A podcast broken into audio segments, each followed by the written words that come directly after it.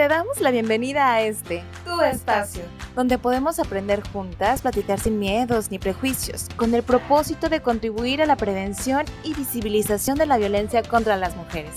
Esto es Voces Violetas, una producción de Gobierno del Estado a través del Instituto Colimense de las Mujeres, apoyado por el Indesol en su programa PAIMED. Ningún altar en el mundo será suficientemente grande, ni un dolor tan profundo, ni corazón que lo guarde. Los pétalos de las flores iluminan el sendero de todas esas mujeres en el noviembre primero. Se han ido así de repente, pronto y sin esperarlo, dejando una cuenta pendiente difícil de superarlo. Trunca ha quedado su vida y sus sueños incompletos, a manos de feminicidas que al final quedan absueltos. Ira, coraje y tristeza invaden mis sentimientos y el corazón nos pesa, pues como esos casos hay cientos. Hoy me uno a ti, hermana, y velo por tu memoria. Tu muerte no habrá sido vana, habrá marcado la historia.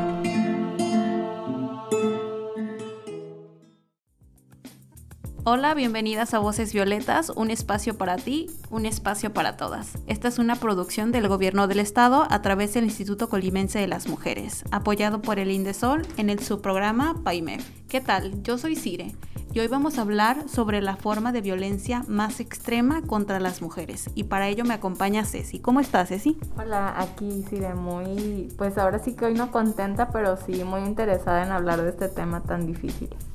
Estamos, creo yo, muy reflexivas porque es un tema muy sensible, ya lo dijiste.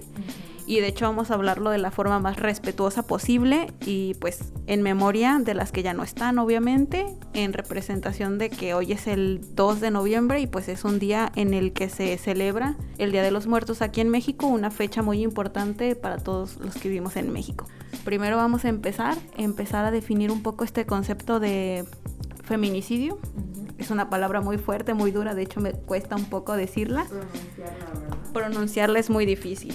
Antes no se le ponía un nombre a la violencia de género, solamente sucedía. Pero bueno, vamos a, empezar a hablar un poco de la historia. Y bueno, ¿cuáles son las primeras señales de los feminicidios en México? No sé si recuerdas algo de lo que hemos leído. Eh, pues mira, yo comenzaría diciendo que sí, que esta violencia contra las mujeres y las niñas es una de las violaciones más fuertes de los derechos humanos y sobre todo de las más graves eh, porque está extendida y arraigada y a veces tolerada en el mundo.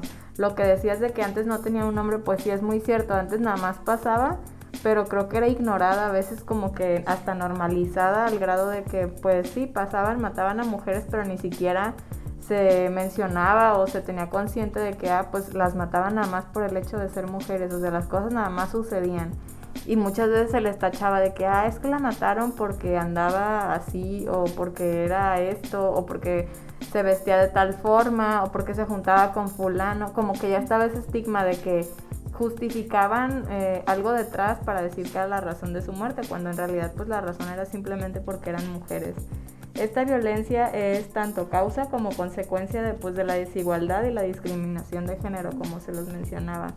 Y sobre el primer, como, el primer origen, o se podría decir el inicio, yo tengo como muy en mente este, este referente de las muertas de Juárez, le llamaban, que sucedió pues ya hace bastante tiempo, creo que a principios de 1993 es cuando se tiene como que el origen. Eh, y pues sí, es, eh, la palabra feminicidio en México designa los asesinatos cometidos contra las mujeres dentro de en este país.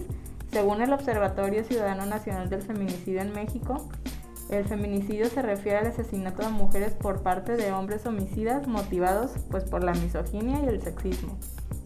La denuncia de estos casos de feminicidio eh, tiene sus orígenes, como se los mencionaba, en la ciudad Juárez, Chihuahua, en 1993 y marcaron un precedente en la visibilización de este delito tanto en el ambiente en México como a nivel internacional.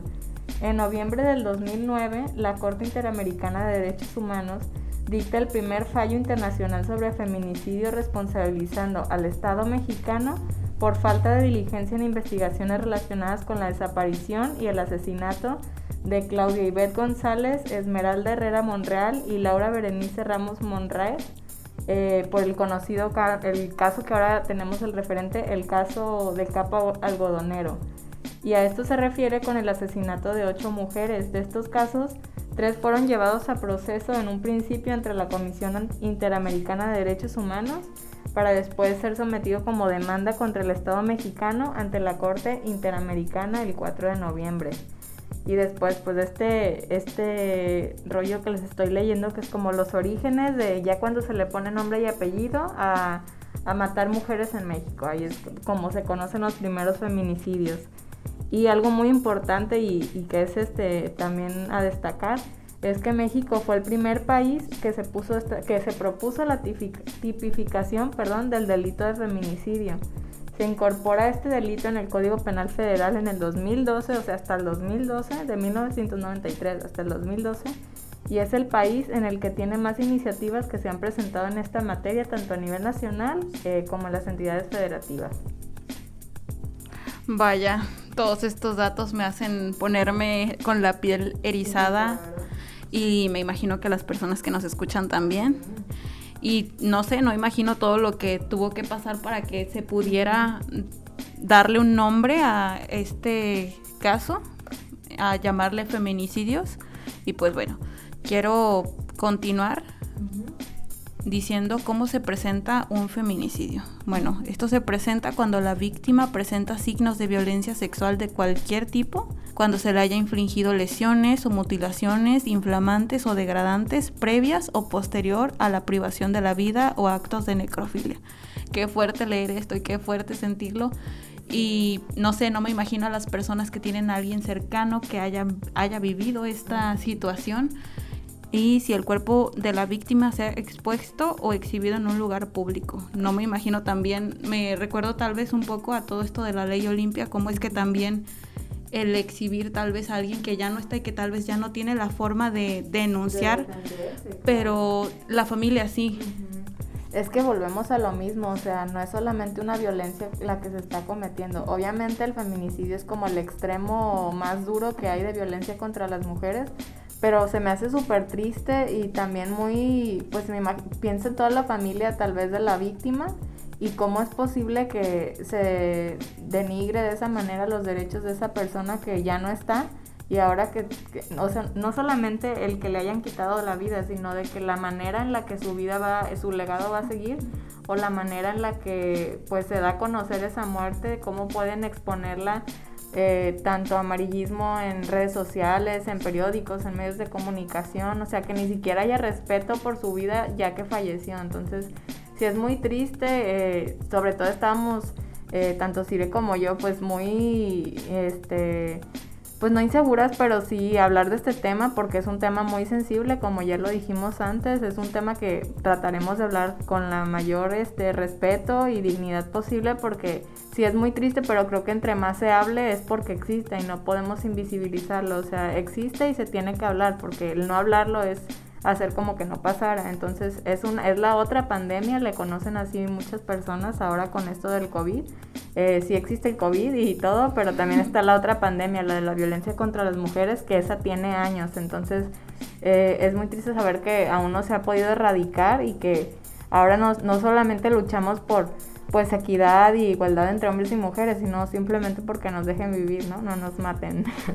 Qué fuerte esto que dices, porque es la verdad. Como se ha hablado en otros podcasts, en otros lugares se lucha por la brecha salarial, pero aquí en México luchamos porque no nos maten y es, no sé, es incongruente en muchos sentidos. Mm, y comentando un poco sobre lo que dices de que existe el amarillismo en las notas, también existe mucho la revictimización una vez que las mujeres y niñas fallecen, que sufren de la privación de la vida juzgando la manera en la que iban vestidas o que salieron a una hora tarde de la noche, no lo sé. Y también tiene una gran importancia los medios de comunicación en este sentido. Y la responsabilidad que hay, ¿no? No solamente, o sea, pues sí, difundir el caso de la, como siempre digo, la manera más digna y respetuosa posible para dar a conocer esta información, tal vez para prevenir, para encontrar a los culpables, pero sobre todo, pues para dignificar su vida. Entonces, eh, no sé, me pongo a pensar en el nombre de todas esas mujeres que ya no están, que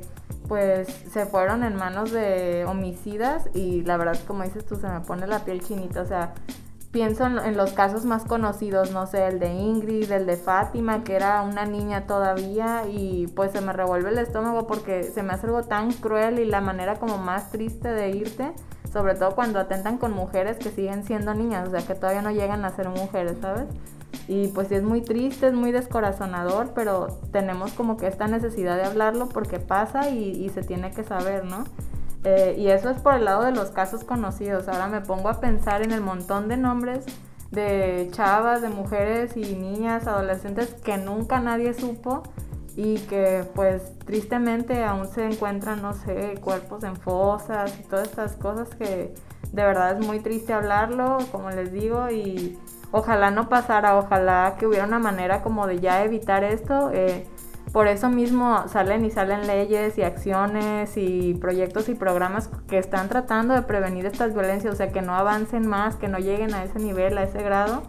Pero pues ojalá, es tarea de todos, o sea, también las autoridades y los gobiernos tampoco pueden hacer todo el trabajo, entonces nos corresponde a cada persona pues ser bien conscientes y poner nuestro granito de, de arena para que ya no pasen estas muertes sobre todo creo que como mujeres también estar muy pendiente de las red flags, ¿no? O sea, identificar tal vez cuando vemos ciertos comportamientos en alguna persona y decir, ¿sabes qué? dar un paso atrás y salirte de una mala relación o salirte tal vez de, no sé, de lo que sea que te pueda llevar a esta violencia extrema. Y pues también comentarlo, está el Instituto Colimense de las Mujeres que ofrece atención jurídica, de trabajo social y psicológica. Y pues está la línea 075 que está disponible las 24 horas del día, los 7 días de la semana y pues también acercarse a las instituciones también es una forma muy importante de prevenir este tipo de violencia.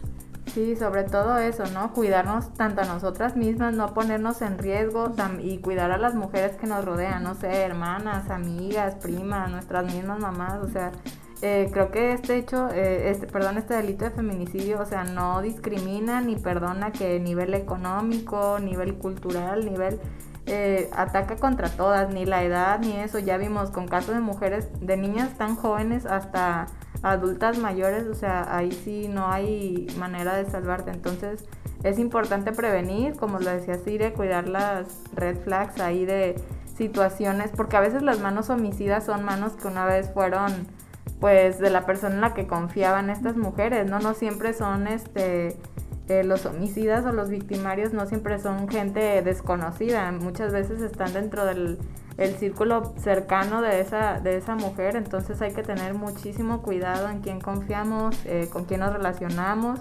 Al primer signo de violencia salirnos de ahí, o sea, no esperar a que esto crezca, a que esto se convierta en otra cosa, entonces cuidarnos mucho, por favor sobre todo si, como dices, es y cuidar también a las mujeres que nos rodean. El típico amiga date cuenta, porque muchas veces puedes no darte cuenta, pero alguien que está en tu entorno, tus redes de apoyo, se va a dar cuenta y te va a decir, oye, ¿sabes qué? Eso no está bien. O, o no sé, te va a dar algún consejo. Si esa persona te quiere, pues va a ayudarte a salir de ese lugar.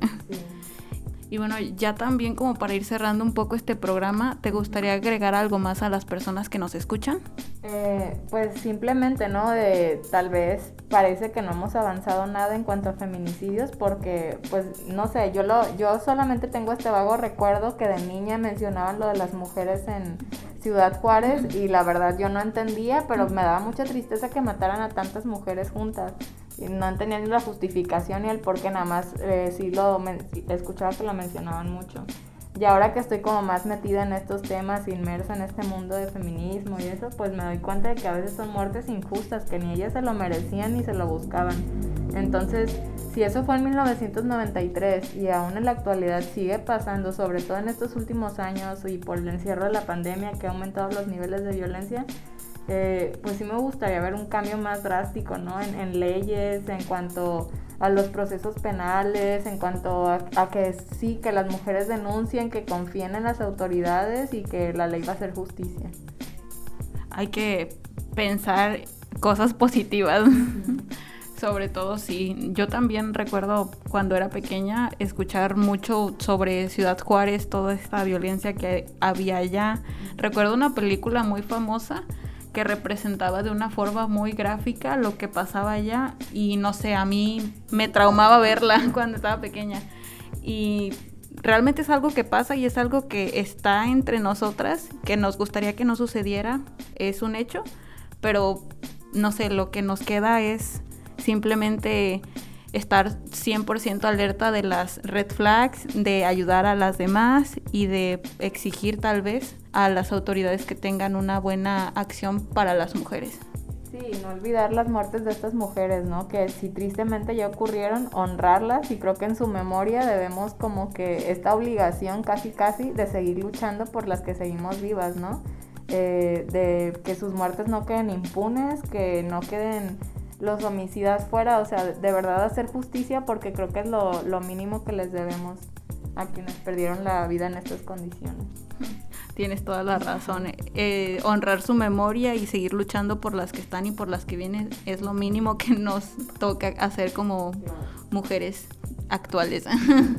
Pero bueno, es momento de despedirnos por el día de hoy. Muchas gracias a todas las personas que nos sintonizaron desde su casa, coche, oficina o espacio en el que se encuentran. Voces Violetas es un programa del Instituto Colimense de las Mujeres impulsado por el gobierno del estado de Colima. Muchas gracias, Ceci, por acompañarme en esta emisión. A ti, Sire, me encanta estar aquí. y gracias a todas las personas que nos escucharon. Hasta la próxima. Hasta luego.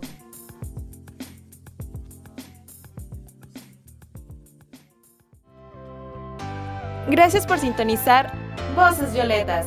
Un espacio para ti, un espacio para todas. Un lugar para aprender, escuchar y conocernos. Esta es una producción del Gobierno del Estado de Colima a través del Instituto Colimense de las Mujeres, apoyado por Indesol en su programa PAIME.